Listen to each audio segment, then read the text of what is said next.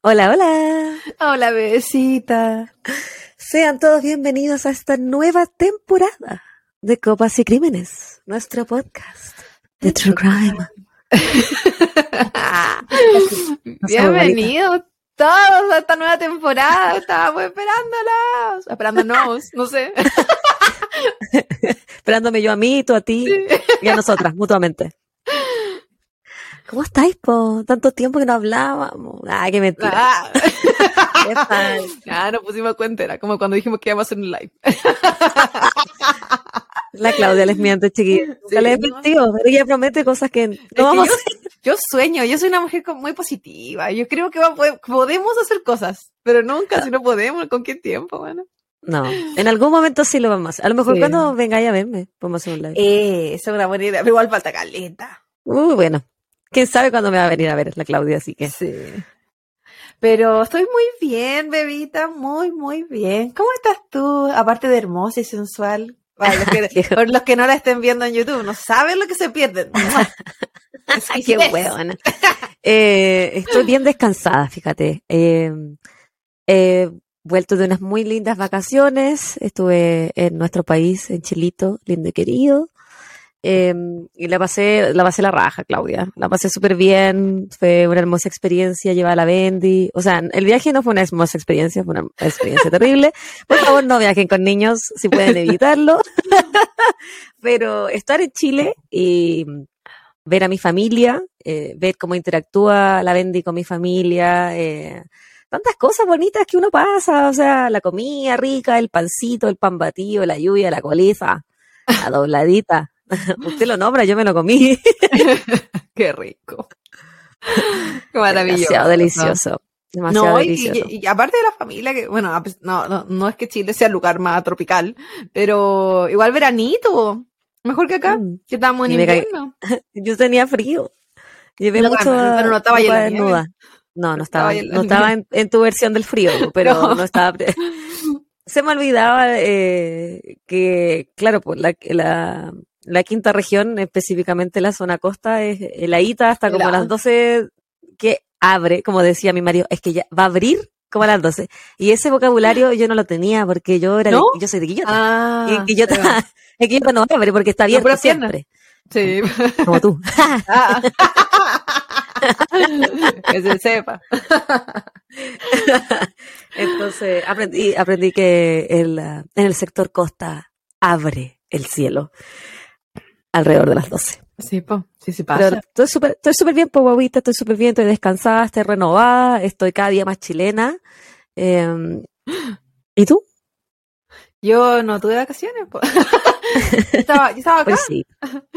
yo estaba acá, pero no editando, no. Estábamos de vacaciones de, bueno, la última semana, po, porque igual estuvimos generando cositas al principio, las primeras dos semanas más o menos. Y después clase, pues yo he estado clase, clase, clase, suelta, clase, suelta. Eso me sigo mi- Pobrecita. de vacaciones. Pero, pero disfrutando por ti, en mi corazón. Es que también- tan empática. Sí, que se sepa, la, que la gente sepa que yo te di vacaciones de mí también, porque dije, ya, que la Javita socialice, sociabilice con otra gente. Entonces no te mandaba, no te mandaba mensaje ni nada, digo, ya, que ella disfrute, si ella me contará cuando vuelva. Yo ya voy a Hablamos tener poquito. el report. Hablamos poquito, cuando estaba allá. Sí, casi nada. estaba pero, ocupada. pero es que era la idea, porque disfrutar allá ya, sí que, que a mí me tenéis todo el tiempo, pero cuando estás Ah. allá es diferente, pues. Sí, no, la pasé la raja. Eh, no, no quería volver. Lloré en mi despedida con mi mamá cuando nos abrazamos. No. Oh, pero bueno, el tiempo pasa rápido y ahora que no hay pandemia, el COVID no existe. Sí, Eh, ahora más fácil. Vamos a poder viajar más. Ojalá. Así que contenta, contenta de, de que todo salió bien, de que mi casa estaba todo en orden cuando volvimos. Eh, muy contenta, muy agradecida por, por todas las experiencias vividas en Chile. No, presentando ¿Qué aparte la, la bebita alcohol? sociedad. Sí, pues yo era Rafiki.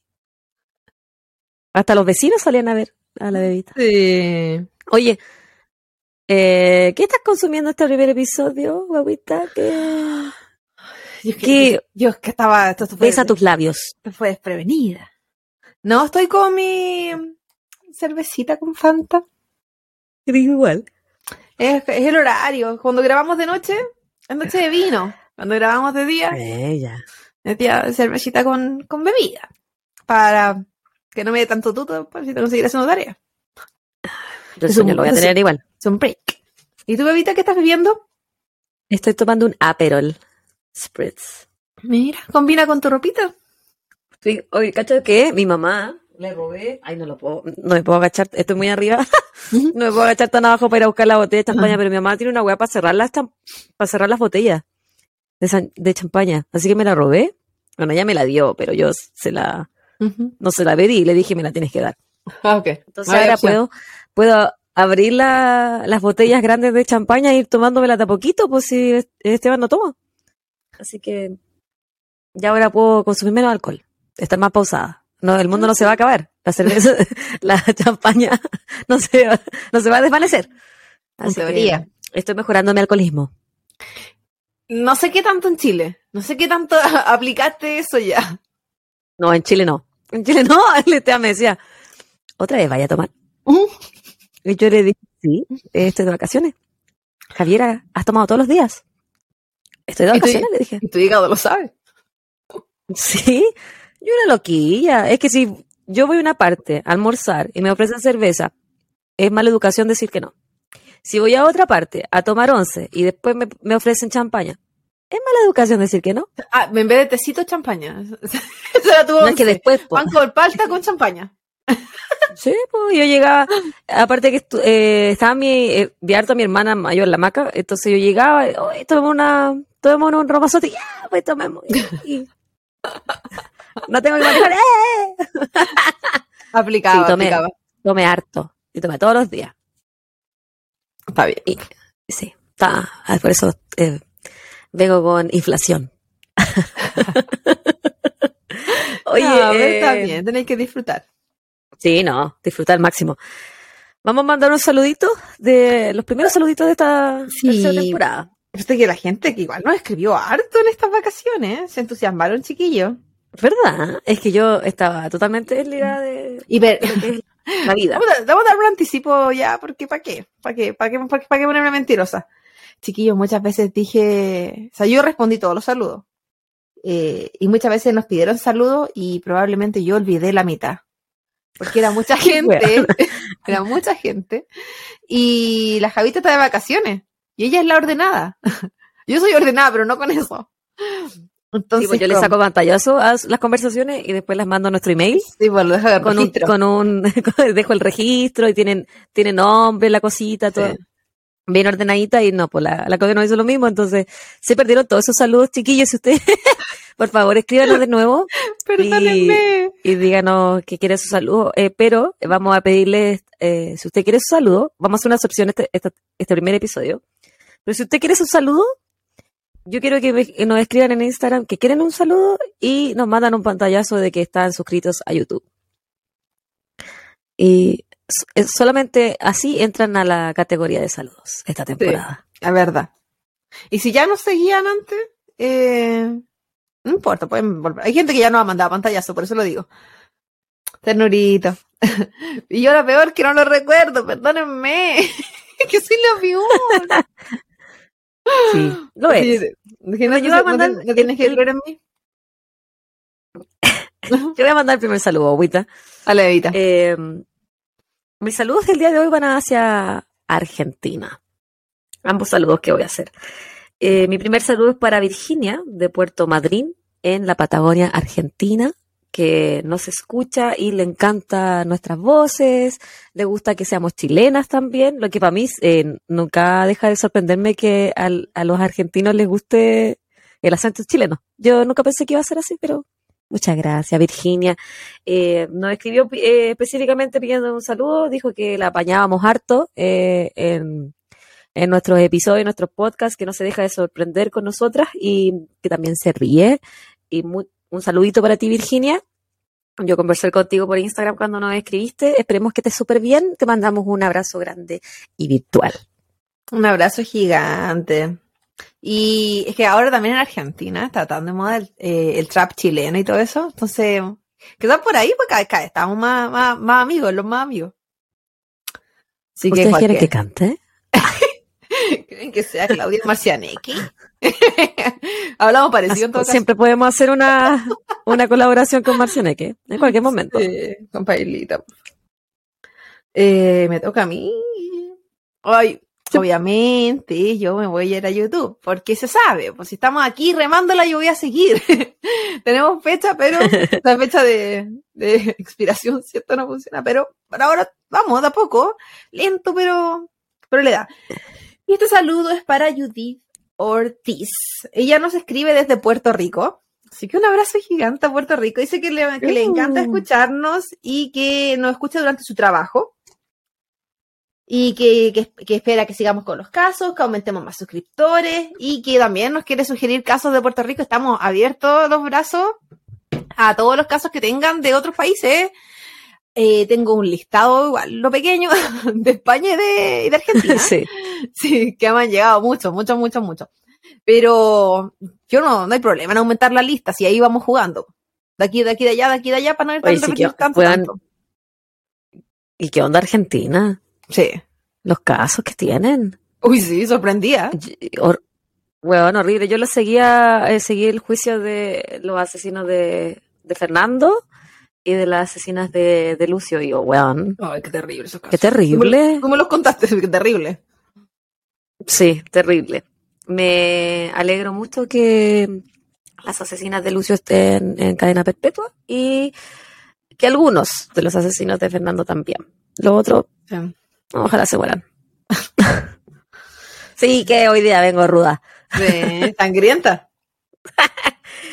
Eh, mi segundo saludo entonces, como ya dije, va para Argentina también, específicamente Córdoba. Un saludo para Eugenia que rompió su abstinencia de no usar Instagram solamente para escribirnos y mandarnos un mensajito eh, que había estado escuchando el, el caso de Ricardo Arex y le había recordado a casos en Argentina, nos mandó unas buenas recomendaciones. eh, bien interesantes eh, porque nos puso con descripción y todo, así que Sí, Muchas gracias, tiempo.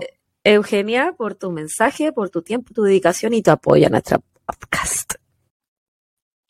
Sí, gracias a toda la gente de, de sus, que nos mandan casos de sus propios países, de repente nos que, no- que para uno, no, súper desconocido, bueno, para mí son todos desconocidos, hasta los de nuestro propio país, pero eh, así uno va conociendo. Me sí, hay, casos hay casos tipo, hay casos terribles en todas partes del mundo, así que muchas, muchas, muchas gracias por informarnos.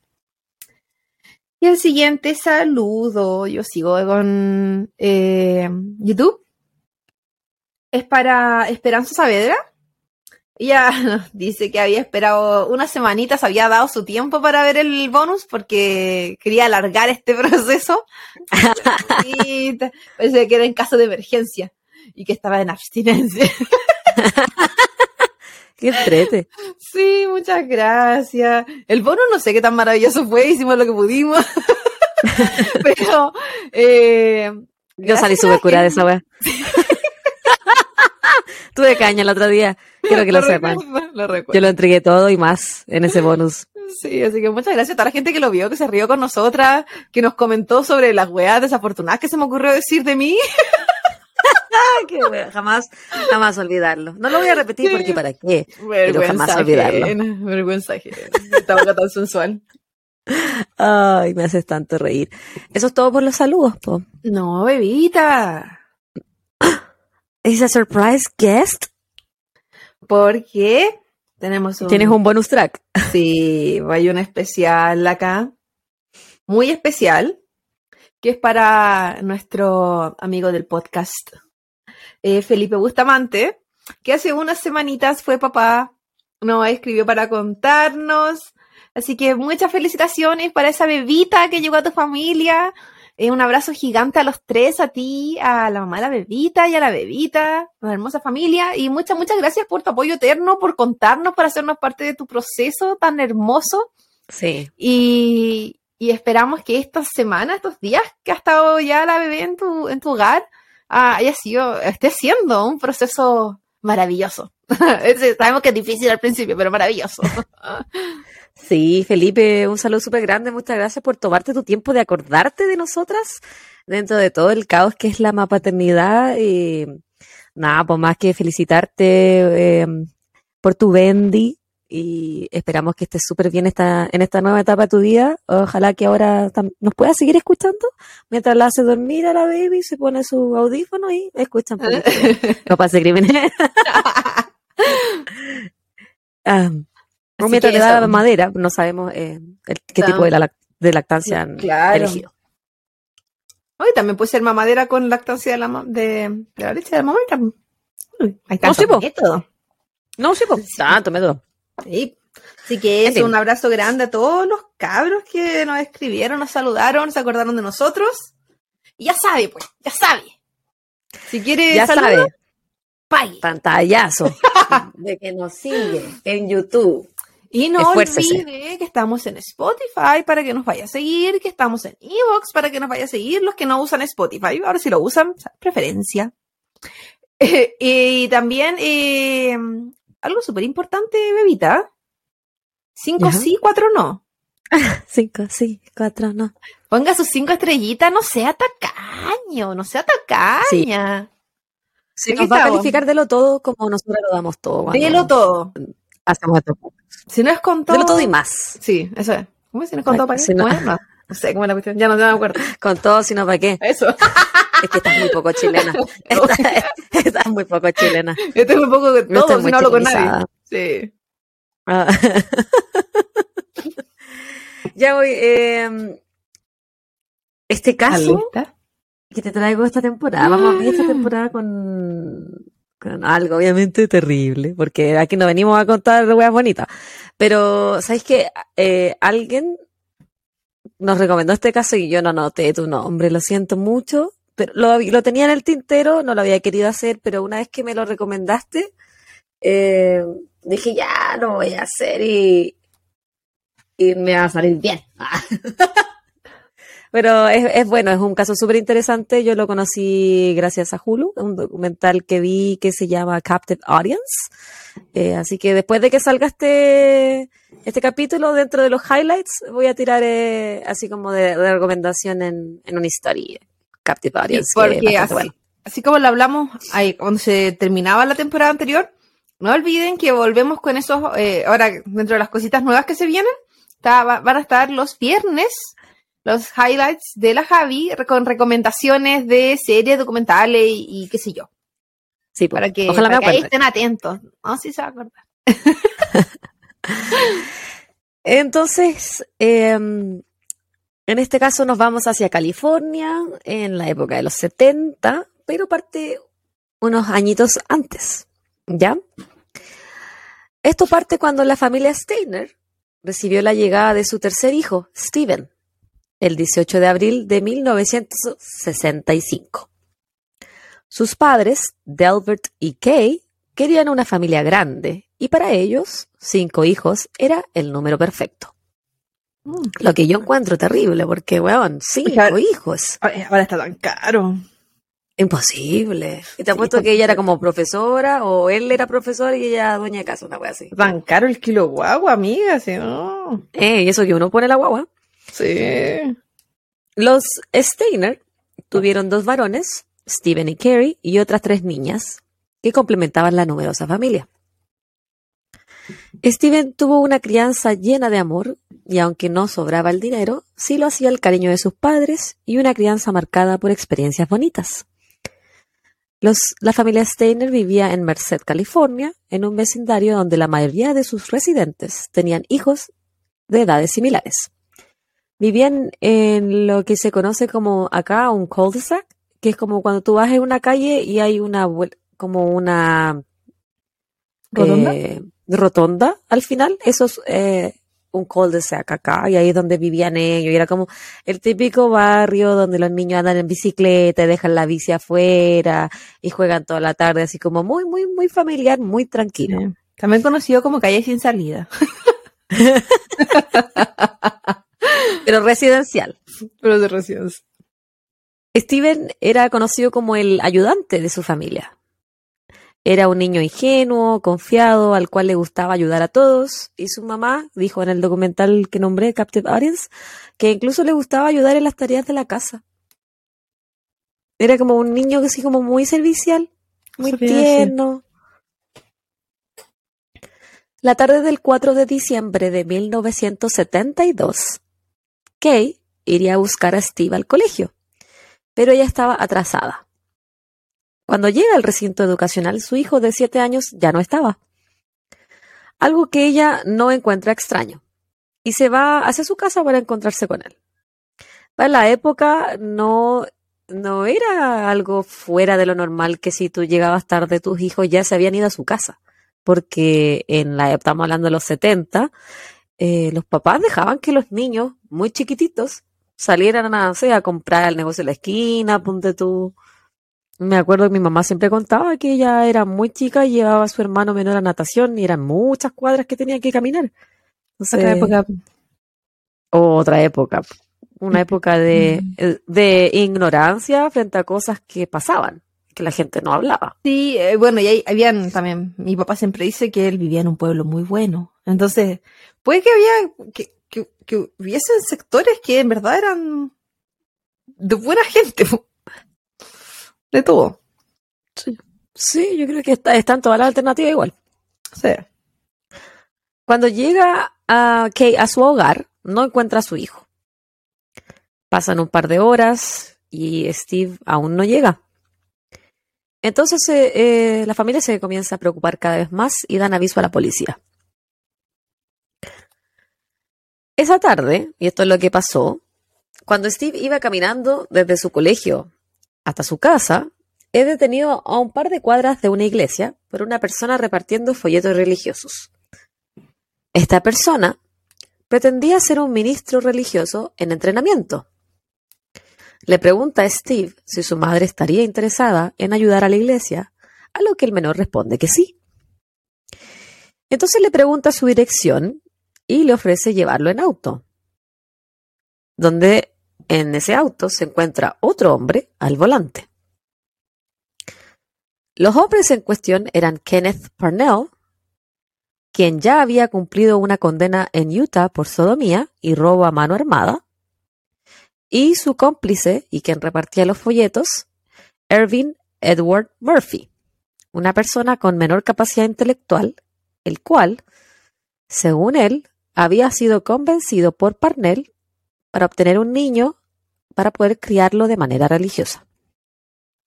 ¿Como robarme un niño para poder criarlo a mi gusto? Sí. Eso es lo que según Murphy Qué curiosa, qué curiosa su religión, que está bien robar para criarlo bien. para criarlo de manera religiosa. Sí. ¿Te cachai? Tú me dijeras que necesitas que yo te ayude para robarte un caro chico. Y tú me dirías que sí, porque tú estás loca, Silvana. Antes de ser mamá, lo más probable es que te hubiese dicho que sí, pero ahora no. Ahora me darías uno. ¿Para qué robar si te lo puedo dar? Sí, no, déjame procrear. Ah, si te la presto. El, niño de siete años, Steven, se sube de manera voluntaria al auto de Parnell. Pero en vez de llevarlo a su casa, este, junto con su cómplice, lo raptan y se lo llevan hasta una cabaña en Cathy Valley, con la excusa de que le habían pedido permiso a sus padres para que se quedara con ellos esa noche. ¿Qué edad tenía el niño? Siete. Esa misma noche, Steven es abusado sexualmente por Parnell, quien comenzó a violarlo 13 días después de su captura. Oh, lo tuvo, lo tuvo 13 días antes de empezar a hacerle wea. Sí. Abusó sexualmente de la primera noche, pero em, comenzó a violarlo. Y con violarlo ah, me, refiero al acto penetrativo propiamente Sí. A la mañana siguiente de su captura, Steve, ah, que a papi no le gusta cuando yo hablo estos temas. es que él está en contra de todo lo que le hacen a los niños, porque él es un sí, porque Oye, eh, no hablamos de tu nueva escenografía, de que tú, y a la Claudia, para los que no ven en YouTube, está en otra habitación de su casa y tiene un poquito de fondo. Yo ahora me armé una oficina, pero se acaba de ir. No sé, acaba de ir. Y ya lo mostré porque hay un fotón a mi espalda, para los que no estén viendo por YouTube, y ese es donde él me acompaña en mis largas noches de estudio. Y, y ahora de podcast, pero ahora se fue. Es que él quería comentar, él me dijo que quería ser un, comentarista activo de todas estas situaciones porque él no está de acuerdo con lo que le hacen a los niños. No está de acuerdo con nada de lo que nosotros decimos, nunca. No, no él, sufre con el podcast. Todos. A la mañana siguiente, entonces de su captura, Steve pide volver a su casa. Pero sus secuestradores le repiten que ellos tienen permiso de sus padres para quedarse, para que él se quede con ellos. Por lo que siguen pasando los días y Parnell finalmente le dice a Steven que él fue a la corte y que sus padres habían accedido a que él fuera su nuevo tutor legal porque su familia ya no lo quería. Asimismo, le informa a Steve que ahora su nuevo nombre es Dennis Parnell. Eso, aparte de todo del abuso físico que le estaban haciendo, es un abuso psicológico de hacerle creer que ya no lo quieren. El lavado de cerebro quitarle todo lo, poquito de piso que tenía ese niño. Siete años, weón. Mm, terrible. Nosotros, eh, ahora que la Bendy está un poquito más grande, aparte de obviamente hablarle las partes de su cuerpo, educarla de que mamá y papá solamente tocan ahí para limpiar, que nadie más puede, puede tocarle sus partes privadas. nosotros siempre repetimos que no hay secretos entre mamá y papá y ella, que nunca la vamos a dejar de amar, que ah, como esas cosas, como argumentos que los secuestradores utilizan, nosotros le reforzamos que eso no es así, ¿cachai? Que no, que no nos tiene que mentir, no, que no nos tiene que ocultar nada. No son los secuestradores, cualquier persona adulta que quiera abusar, eh, sí, pues, secuestradores, pedófilos, abusadores, todo. Usan ese tipo de tácticas. Aquí para eso estamos nosotros, para educarlas. Entonces, Kenneth Parnell en esa época trabajaba como un guardia en el Parque Nacional Yosemite, a 80 millas de la casa de los Steiner. Y comienza a criar a Dennis, entre comillas, como su hijo. O al menos para el mundo exterior así lo hacía. Steven Steiner va al colegio, tiene amigos, todo, mientras Kenneth Parnell se hacía pasar como su padre. ¿Y qué onda? ¿No piden papeles? ¿No piden nada? Bueno, era otra época también. Bueno, estamos hablando de los 70 y todos los papeles eran como escritos a mano. Sí. Los Parnell vivían en una, vivían una vida común y corriente y al poco tiempo se van a vivir a Campeche, California, a 260 millas de su ciudad natal y donde viven sus padres y comienzan a hacer una vida mm, totalmente, entre comillas, totalmente normal, porque Steven sigue siendo abusado por su captor, solo que él se hace pasar por su padre, lo cría, entre comillas, lo cría como su hijo, y ahí lo tiene captivo. Mientras todo esto pasa con Steven, su familia obviamente está devastada era como captivo libre, porque como salía, podía ir al colegio, pero que en verdad el desconocimiento era. Sí. Un niño de siete años, o sea, ¿qué más iba a saber él?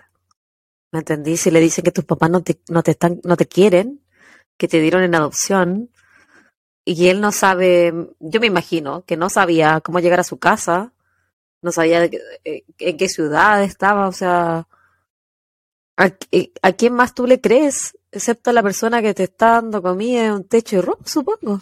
Qué difícil, una situación terrible. Y que a esa altura, aparte que mm, quizás el primer día no le creís, pero si ya llevaba tanto tiempo, como nunca me buscaron, no me querían en verdad, era verdad lo que ellos me decían y termina diciendo agradecido del que te está cuidando y abusando a la vez. Como un niño, pues un niño. La policía local y nacional mostraba a los padres de Steven pidiendo su retorno, repartiendo folletos en la calle, dando entrevistas para los diarios y para la televisión. Carrie, el hermano mayor, comienza a tomar un rol más de adulto, y a pesar de que él intentaba tener una relación de afecto con su padre Delbert, este último se convirtió en una persona llena de odio. Sus hijos no podían establecer una buena relación con su padre, el cual estaba siempre pendiente de lo que pasaba con el caso de Steven. También solía salir en el auto por largos recorridos entre los cerros y, y caminos baldíos en búsqueda de tierra recientemente modificada para ver si es que había tumbas ilegales. Qué triste, weón. Esto lo hacía con el fin de que si encontraba una tumba nueva, esa posiblemente podía ser la de su hijo Steven muerto. El patriarca de los Steiner también examinaba autos ajenos mientras conducía. Si mientras manejaba veía una actitud sospechosa de su conductor, si veía algún objeto grande tapado, o si el auto iba con un niño y un adulto, o un niño similar a su hijo, él los seguía, hasta cerciorarse de que no era Steven. Al final, yo creo, que la gente deja de vivir, como súper obsesivo. Sí, pues. Es que yo creo que él era lo único que podía hacer en realidad. Sí, qué triste. Porque. Terrible. Muy, muy, muy triste. He dicho terrible como 50 veces este episodio. Siempre lo es. no tengo más palabras. Por su parte, la mamá de Steven casi no salía de su casa, pensando que Steven podía aparecer o tratar de llamarla por teléfono. Ella contaba en el documental de que si ella tenía que salir, sí o sí siempre dejaba a alguien en la casa. Era importante siempre que hubiese al menos una persona que pudiera contestar el teléfono, en caso que eh, llamara a Steven o alguien que supiera algo de él. Kay dijo que ella siempre mantuvo la esperanza de volver a ver a su hijo con vida. Qué angustiante. Ansias morirte en vida la weá. Sí. Por eso no hay que tener hijos. Yo cometí ese error, ya no he vuelto atrás.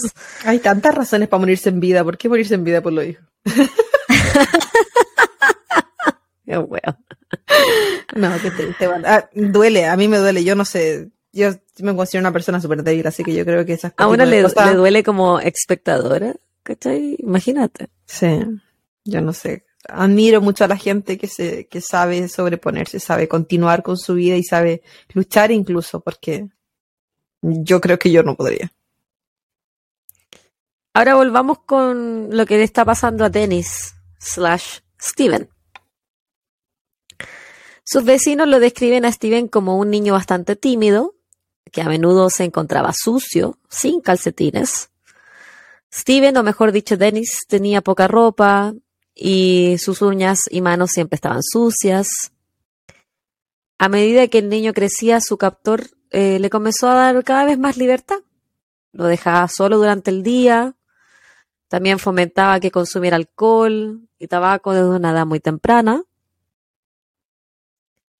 Durante sus años en cautiverio, el menor fue abusado en múltiples ocasiones por su captor, pero también sufrió abusos sexuales por parte de Bárbara Matías, una mujer con la cual Kenneth Parnell tuvo una relación sentimental durante más de un año.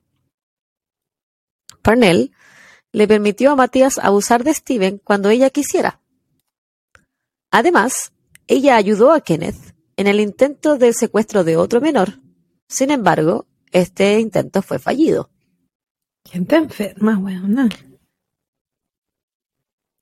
Asquerosa esa gente. A medida que pasaban los años y el cuerpo de Steven cambiaba hasta convertirse en el de un adolescente, Kenneth Parnell comenzó a buscar una nueva víctima para saciar sus perversos deseos. Obligaba a Steven a ayudarlo a secuestrar niños, pero Steven o se negaba o saboteaba estos intentos una y otra vez. Parnell entonces decide que junto a Steven se van a ir hasta Point Arena, un lugar mucho más rural, ya que él pensaba que Steven era muy cercano a sus amigos y profesores, por lo que temía ser descubierto. Esta zona de California es un lugar donde la mayoría de la gente no se mete en la vida de otros. Son todos medio hippie, bien tranquilos, son como de parcelas más o menos, eh, casas bastante alejadas una de la otra. Este era el lugar propicio para que Kenneth Parnell pudiera cumplir su deseo de secuestrar una vez más a un menor de edad. Cuando Steven tenía 14 años, Kenneth Parnell sobornó y amenazó a un amigo de él llamado Randall Portman para ayudarlo a secuestrar a un menor de edad. La víctima, esta vez, era Timothy White, de 5 años. Esta vez el intento de secuestro fue exitoso. Y el 14 de febrero de 1980, el pequeño Timmy es secuestrado. Un evento que para siempre cambiaría la vida de todos los involucrados. Steven rápidamente genera lazos con Tim. Él sabía las experiencias que había vivido bajo el cautiverio de Parnell y no podía soportar la idea de que otro niño tuviese que pasar por lo mismo. Es por esta razón que dos semanas más tarde, Steven aprovecha que esa noche Kenneth Parnell estaba trabajando para escaparse junto a Tim. El primero de marzo de 1980, ambos menores de edad se escapan de la cabaña en la cual vivían junto a su secuestrador. Según Steven, al principio Tim quería caminar, pero estaba lloviendo, hacía mucho frío, y debían recorrer 35 millas hasta la ciudad más cercana. Comienzan entonces a hacer dedo, como le decimos en Chile, en la carretera, pidiendo, las enseñas los autos para que los puedan llevar, mientras ellos caminan. Y no pasa mucho tiempo hasta que una camioneta conducida por un hombre de nacionalidad mexicana se detiene y los lleva hasta la ciudad de Ukiah, en California. Los menores llegan hasta la comisaría en la madrugada del 2 de marzo. Tim es reconocido casi de inmediato por el personal de policía. Recordemos que su abducción había sido hace dos semanas y eh, muy mediática también. su cara estaba en todas partes, mucho más fresquito. Entonces lo, reconocen así, como que entraron a la comisaría y el, el policía del escritorio lo reconoció. Maravilloso.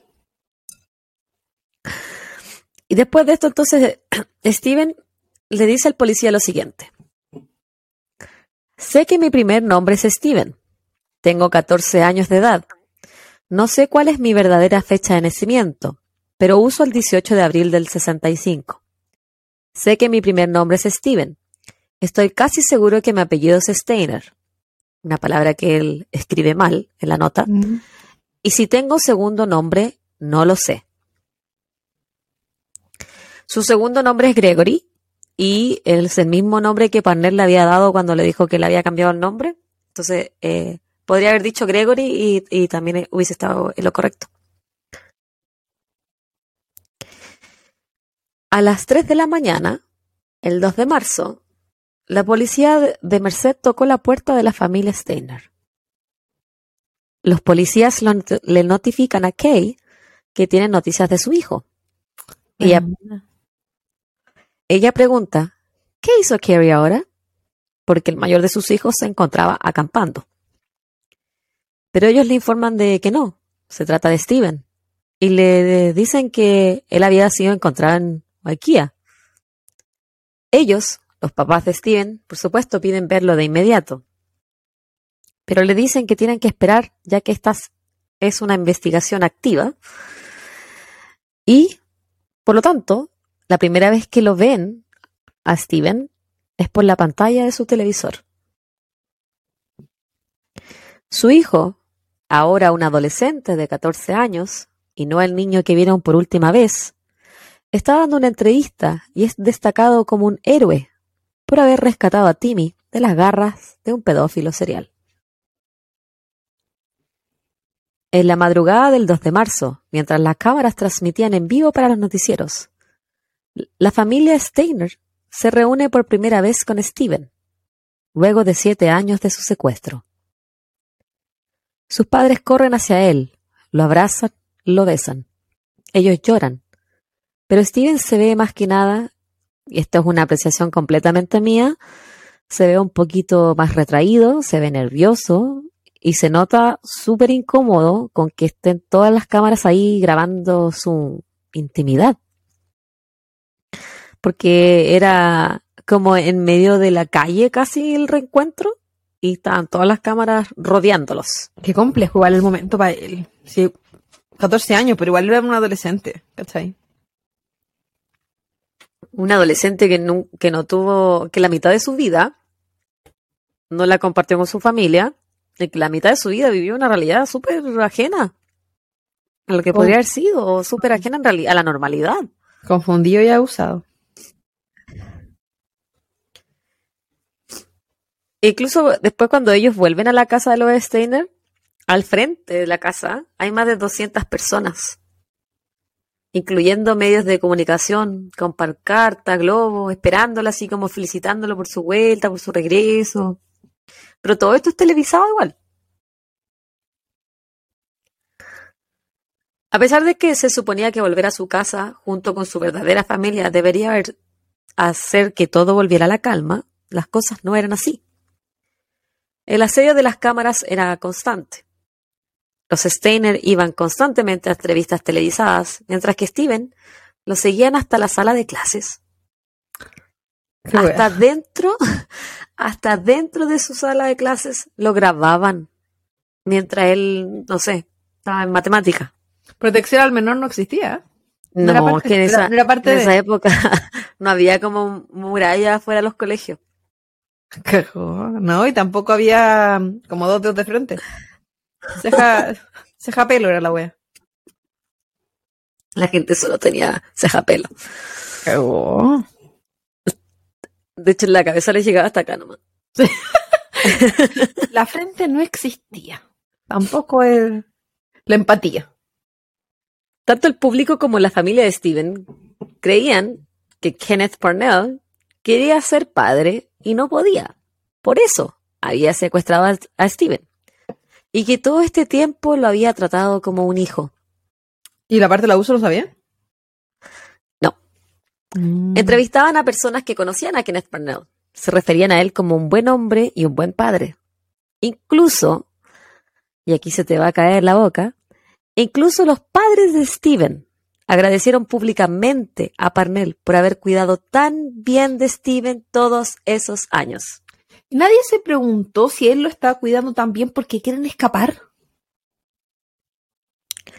Es que ah. la gente ya, lo dijimos, le llegaba el cerebro aquí hasta la ceja nomás. Se le todo lo que el lóbulo frontal no había, no había raciocinio de las cosas. No, qué estupidez. La gente o es muy buena o era muy ingenua.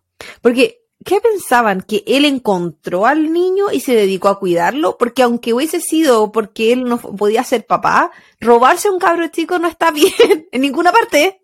No le agradecería jamás a alguien que me robe un hijo. Bueno, no agradezco ni que me roben la comida, lo casi nada. No, está bien que te roben, punto. Es que con la comida y los hijos no se juega. Esos son mis límites. en un comienzo, Steven negó los abusos tanto a la policía como a la prensa. Pero sus declaraciones cambiaron un mes más tarde, cuando la policía descubrió fotos en la cabaña de Kenneth Parnell, las cuales mostraban a un Steven más pequeño, completamente desnudo. Y estoy hablando de esas fotos como Polaroid. Sí, pues lo imaginé. Porque el weón no iba a revelar las fotos a Kodak. como se hacía en, iba, con su, iba con su rollito. No. De ahí en adelante, los medios de comunicación prácticamente demandan explicaciones y detalles sobre el secuestro y los abusos sexuales hacia Steven. Em, exponer mal al niño. Quien comienza, y sí, quien comienza a sufrir bullying de sus contemporáneos, quienes los trataban de, abro comillas, faggot, que en inglés es un lenguaje sumamente ofensivo para describir a personas homosexuales, que es como para nosotros decir maricón. Perdóname si están escuchando, eso no son palabras que yo quiero decir. Es que, nuevamente, ya dijimos que no había frente, ya dijimos que tampoco había empatía. Y es culpa, culpabilizar a la víctima, po. Tú tienes la culpa de que te abusen, a ti te gustó. A pesar de que se escapó, a pesar de que era un niño. Sí, pues. Gente enferma, güey. Es que si tiene que haber- le tiene que haber gustado, porque si no, porque se quedaba. Porque es el raciocinio de la gente. No, no porque tenía siete años y no sabía ni cómo se llamaba. No. Incluso el director de su colegio ofreció desafortunados comentarios a la prensa, donde explicaba que Steven no sufría bullying, que era todo en forma de juego. Pero que sí, él tendría dificultad para conseguir chicas, porque ellas no lo estarían persiguiendo en un futuro cercano dado a sus antecedentes de sexo con hombres. O sea, se refiere de un menor abusado sexualmente. No Secuestrado. iba a tener chicas. Ay, weón. Imbécil. Esta, toda esta gente es muy imbécil. No, y partiendo desde el hecho de que a él le tenían que sí o sí gustar las chicas. Porque independiente de todo lo que le hicieron, él podría haber tenido una diferente preferencia sexual. Sí. Estamos hablando de la época también. En esa época no Eh. existían los homosexuales. No sé O sea, si también para la época po, era. Pero para ellos, po. O sea, bueno, no. La gente no nace, se hace. No sé si en los 70 todavía era penalizado, como por sodomía. Depende del estado. Me imagino que en California quizás no. Ojalá yo sí. To- Todavía. Quizás todavía. Sí, yo, estoy, yo estoy en la época de las cavernas. Kenneth Parnell fue formalmente acusado por el secuestro de Timothy White, quien incluso testificó durante el juicio. El menor de cinco años no entendía lo que había sucedido y dijo haber tenido una buena experiencia. Porque no estuvo nada, po. Y lo cuidaron. Si tuvo la suerte de que costaba el otro cabro. Y tenía cinco años también, pues weón, ¿a qué sabe uno a los cinco años? Yo ni me acuerdo lo que sea, a los al, cinco años. al otro lo usaron el primer día. Pero quizás a él no, po. Quizás él lo protegió, po. Y quizás si lo tocaron solamente y no hubo violación penetrativa, quizás eso tampoco le causó dolor y no fue una experiencia desagradable. No lo sé. Quizás no entendía. Sí. Steven Steiner sí testificó en contra de Parnell durante este primer juicio. El imputado fue finalmente condenado a la sentencia máxima por el secuestro de Timmy. Unos sorprendentes siete años de cárcel. Posterior a esto hay un segundo juicio por los crímenes cometidos en contra de Steven, quien confirma ante el jurado que fue abusado por Parnell durante años. El, pedófilo de Kenneth Parnell fue sentenciado a un máximo de siete años por sodomía y por obligar a Steven a realizar diversos, diversos actos sexuales con él. Según las leyes de California, y yo no sé si las leyes en este momento están vigentes, la- de lo que voy a describir ahora, eh, Parnell no podía ser culpado de secuestro de Steven porque habían pasado más de tres años. Yo me imagino que esa ley ya no existe. Espero. No espero. Me, me sorprendería mucho de California. Según la sé. defensa del acusado, Steven era libre de entrar y salir cuando quisiera, por lo que si él hubiese querido ir hace muchos años atrás, se podría haber ido en cualquier momento. Que es como lo que decía la gente, el público, la gente que le hacía bullying. El, el, ese mismo argumento ocupaban. La fiscalía, por su parte, expuso los daños psicológicos y físicos a Steven. Y estos hacían que su cautiverio fuera un aprisionamiento psicológico y que Steven no podía, no sabía dónde ir o pensaba que no tendría a dónde llegar, ya que Parnell le había convencido de que su familia no lo quería. Tenía siete años. Tenía siete años, po, weón. ¿De qué estamos hablando? Gente, por Mm. favor. Cagó. ¿Cómo que? Toda esta gente no tuvo infancia. Toda esta gente nunca Eh. tuvo siete años. Nacieron hueones. Nacieron a los 18. Sí. La época más huevona de uno.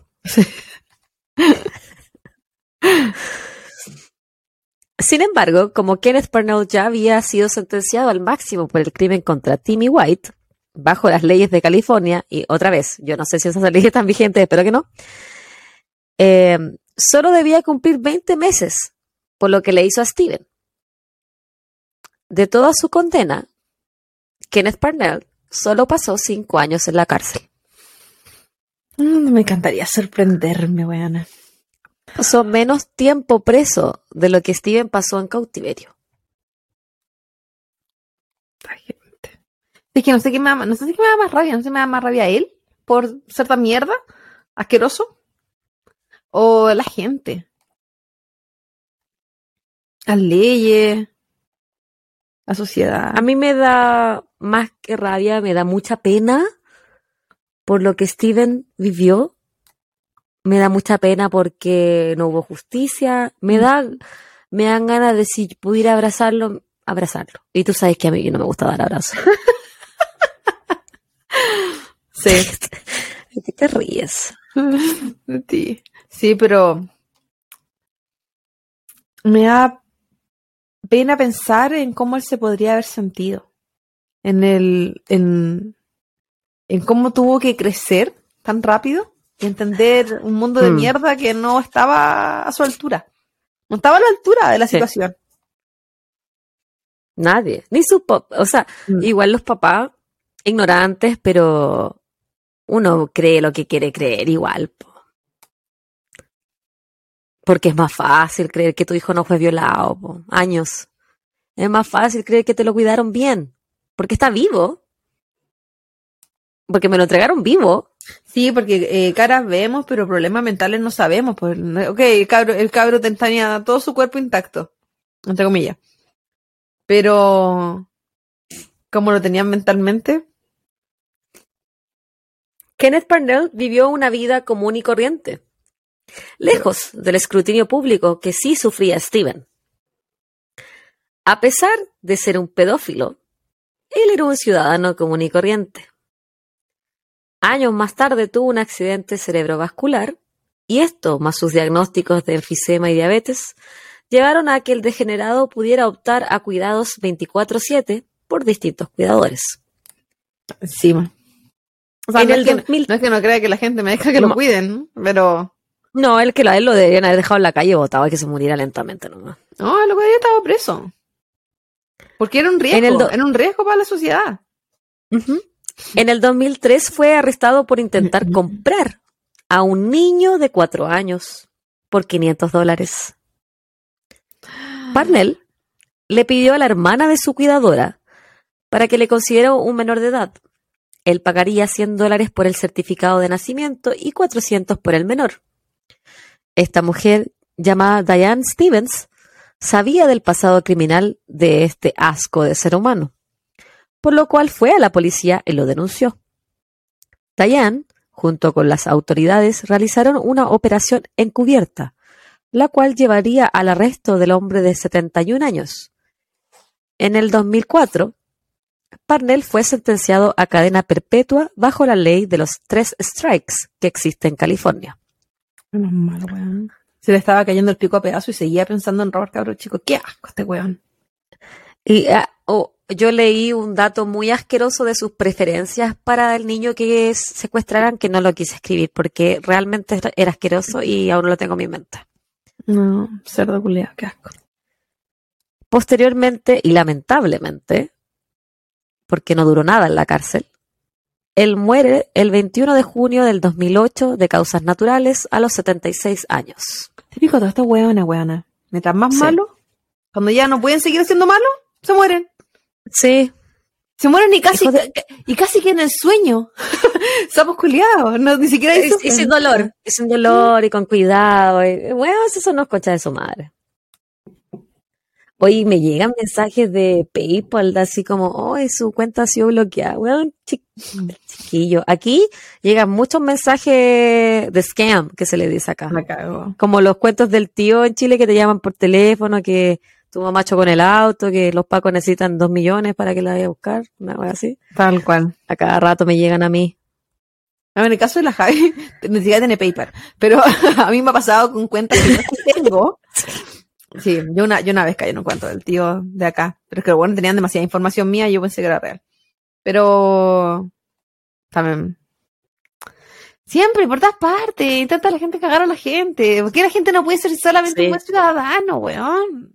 Tan difícil. Difícil querer vivir sin cagarse al resto. Sí.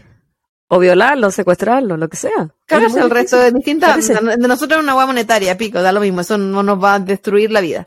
Pero en el caso de esta otra gente, este cerdo asqueroso, Asqueroso. Y bueno, es.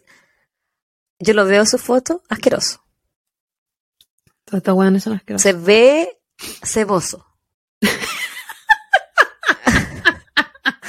Se ve ceboso. Imagínense lo ceboso antes de ir a ver la foto. Ceboso. Su pelo, su cara. Todo. De, de la frente para arriba. no, de todo. No, no tiene frente, no hay. Era un todo, era un gran cebo. De la ceja a No la había nuca, cara. Porque no hay. Bueno, bueno, era un viejo culiado asqueroso. A Steven y su familia le costó mucho adaptarse los unos a los otros.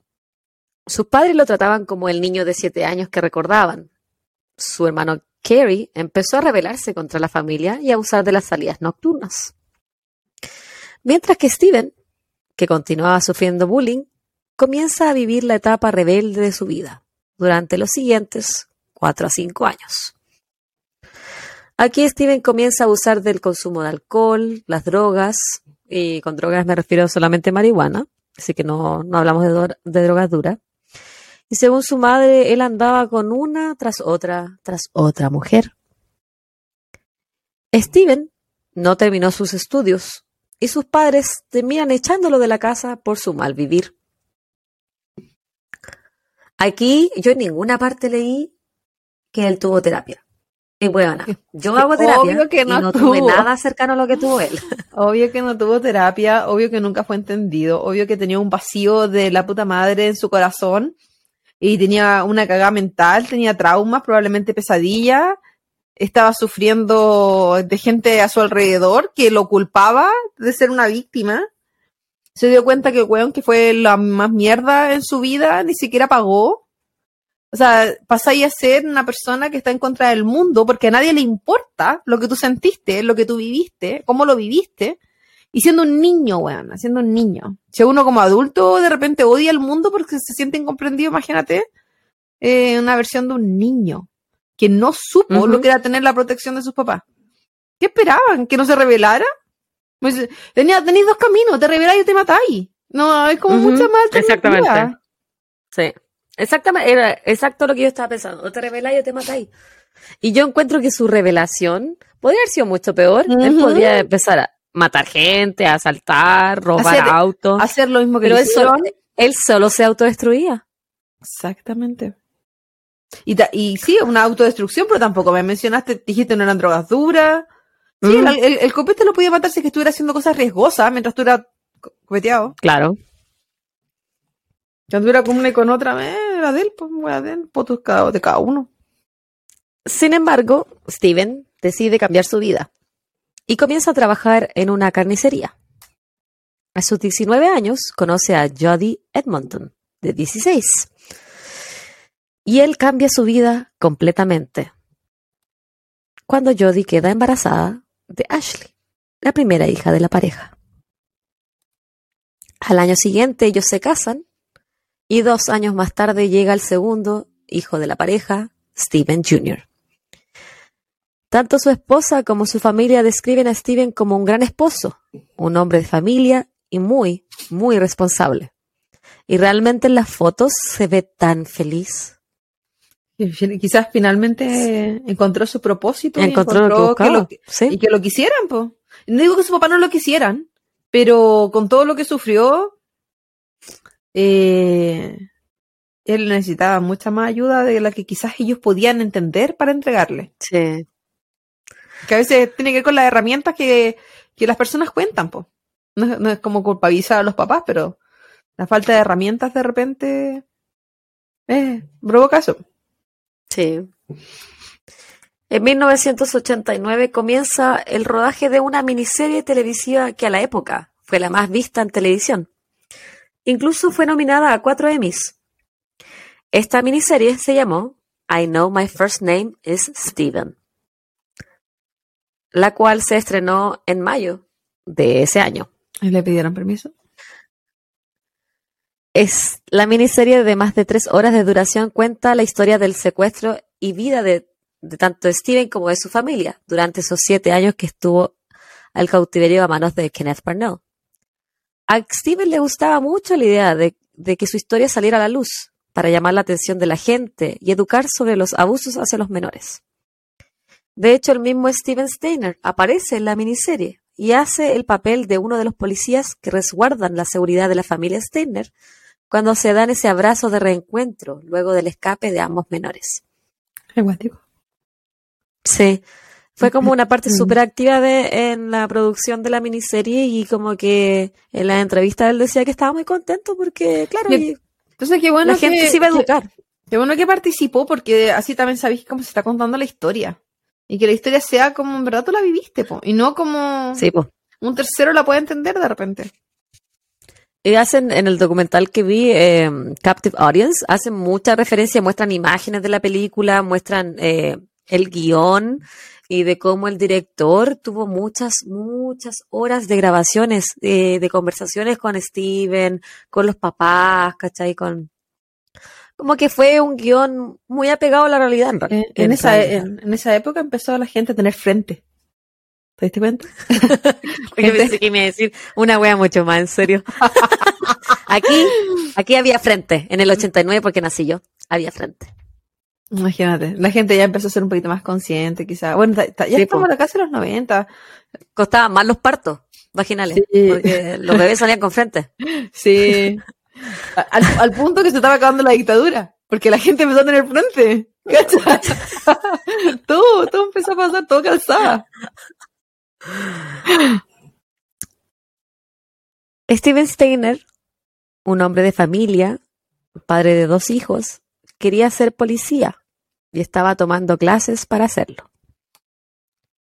A sus 23 años tenía todo por delante.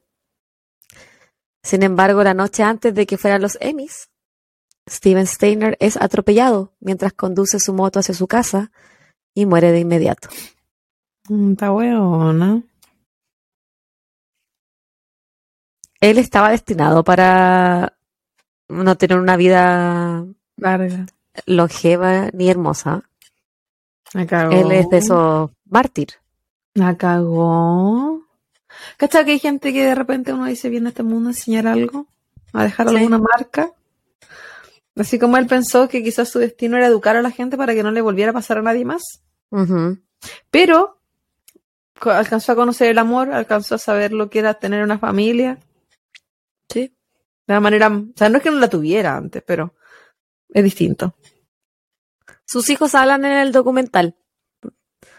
Y hablan, y su ex esposa también habla en el documental. Y eh, es muy bonito el, el Captive Audience, muy bonito porque hab- hablan, le dan justicia a, a Steven, ¿cachai? Y que, bueno, qué pena más grande que él tuvo una infancia y adolescencia tan terrible que después vivió su su etapa de revelación ante el mundo, bien merecía que la tenía, y después cuando ya estaba como en el pic de su felicidad, lo matan. Cuando le había dado la vuelta al destino. Había Sí. la mano. Había ganado la batalla.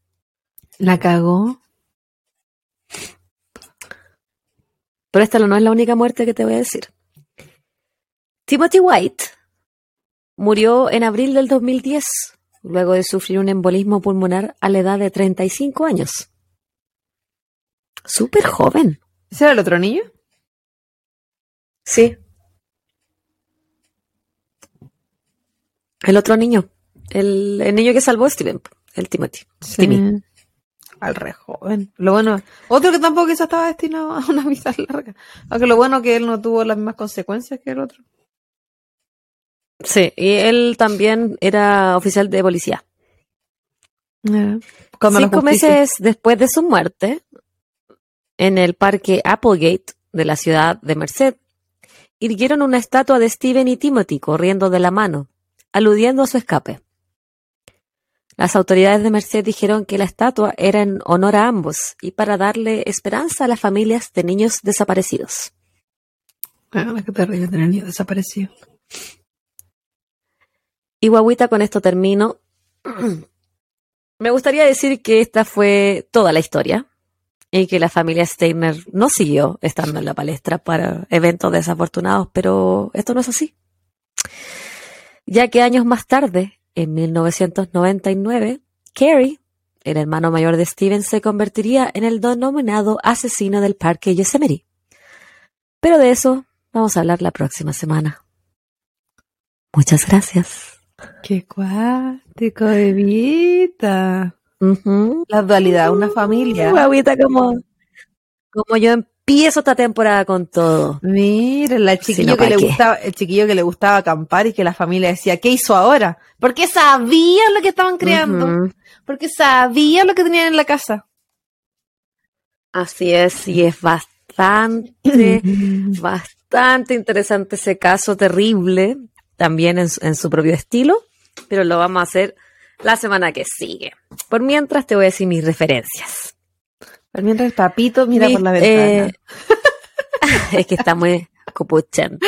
Copucha. Las páginas de Wikipedia de Steve eh, y de Kenneth Parnell, eh, independent.com, un artículo de abril del 2022, TheFamousPeople.com, la biografía de Steven, allthat'sinteresting.com, de un artículo de Marco Margaritov en marzo del 2022, la página mamamia.com y online.com, un artículo de Natalie Finn de abril del 2022, la página medium.com, un artículo de Mike Moran de diciembre del 2017, crimeinvestigation.com y el documental al cual eh, me referí en extenso durante este episodio, Captive Audience, un documental de Julio del año 2022, que después lo vamos a tirar en las en los recomendaciones semanales. Y eso es oh. todo, pues ese, ese, es mi, ese es mi caso, eh, ese es el primer caso de esta tercera temporada, espero que les haya gustado. Eh, así nos lanzamos. Así no, es que, es que con aquí dejamos la vara. con no, ¿para qué? Y mira cómo te mira ese bebito, mira. ¿Dónde está mi manito? Mira, mira, mira esa Hola, guapito. ¿Qué? ¿Qué? Te mira con cara de, ¿y dónde está? Dame más. Hola. Que sí. Así que estuvo bueno, bueno, es súper interesante, harto, para discutir. Me encantaría creer que estuvimos en un mundo mejor, donde la gente tiene frente, pero no, no te lo podría asegurar porque lo dudo. Y estuvo bueno, y me encantó el, el link. Bebita, que estás tan seductora, ya detente. Es que yo vengo a impresionar. Ah. Es que esta recomendación, por favor, la persona que me recomendó hacer este caso, yo ya lo conocía, pero lo tenía ahí en mi lista. Fue tan buena idea. Hazte presente para mandarte salud el, próximo episodio. Se lo ganó, se lo ganó. Se lo ganó el saludo. Y eso, pues muchas gracias a toda la gente que nos acompañó en la segunda temporada, en la primera temporada, la que aún se está poniendo al día, la gente que nos tuvo paciencia en el break, la gente que está de vuelta. Eh, aquí estamos. No nos vamos aún. estamos aquí para darle con todo, si no va qué. Y, y muchas gracias, Bebita. Me gustó mucho el caso, estuvo muy interesante, muy seductora tu forma de contarlo siempre. Eh, y siempre, siempre con mucha discusión espérense a ver las fotos y las cosas que se vienen sobre este caso, porque siempre hay material para mostrar. El hombre ceboso. Discutamos, discutamos qué tanto cebo tiene el amigo. Eh, es siempre importante. ¿Y qué nota frente ahí en esas fotos? Discutamos también eh, qué pasaba con la gente con esos problemas. anatómicos. Sí, más que anatómicos, mentales. Pero eso, pues, bebita. Ha sido un placer eh, eh, volver a Copas y Crímenes, nuestro podcast de True Crime. Y nos vemos pronto, pues, chiquillos. Cuídense mucho. Un besito, que estén súper bien. Ojalá les haya gustado. Nos vemos very soon. Un abrazo inmenso. Chau, chau. Bye, bye.